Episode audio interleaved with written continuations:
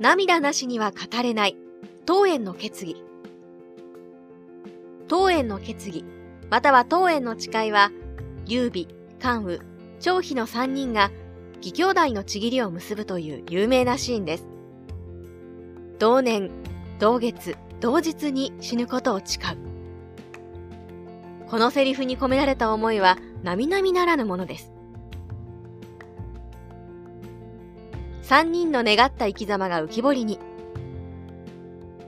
劉備と関羽と張飛の三人は一緒に死ぬことを誓い合いました。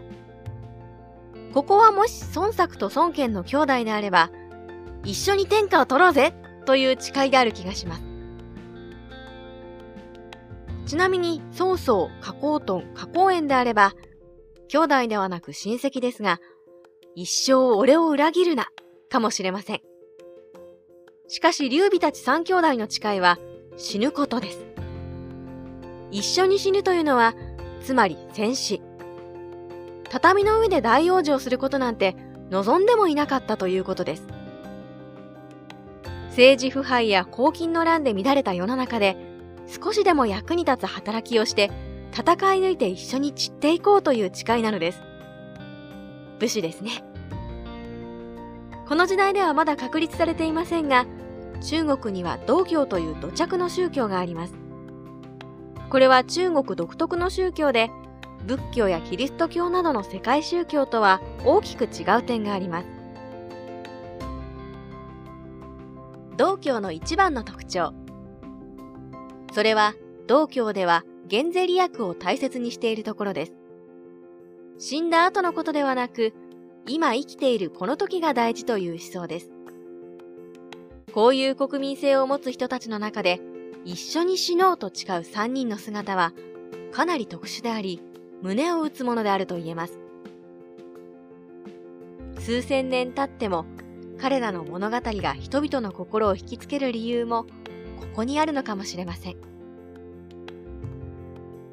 誓いの通りの死に際。220年1月、関羽が五軍によって殺されると、劉備は孔明が止めるのも聞かず、敵討ちに出陣することを決めます。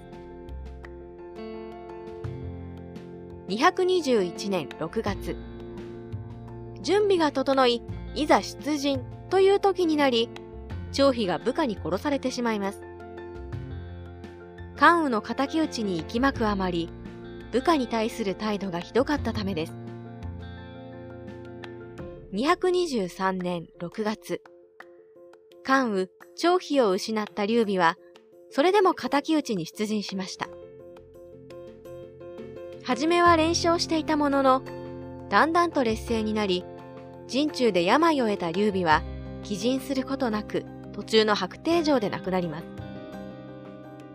同年同月同日というわけではありませんが、ほぼ同時期に3人とも無念の死を遂げました。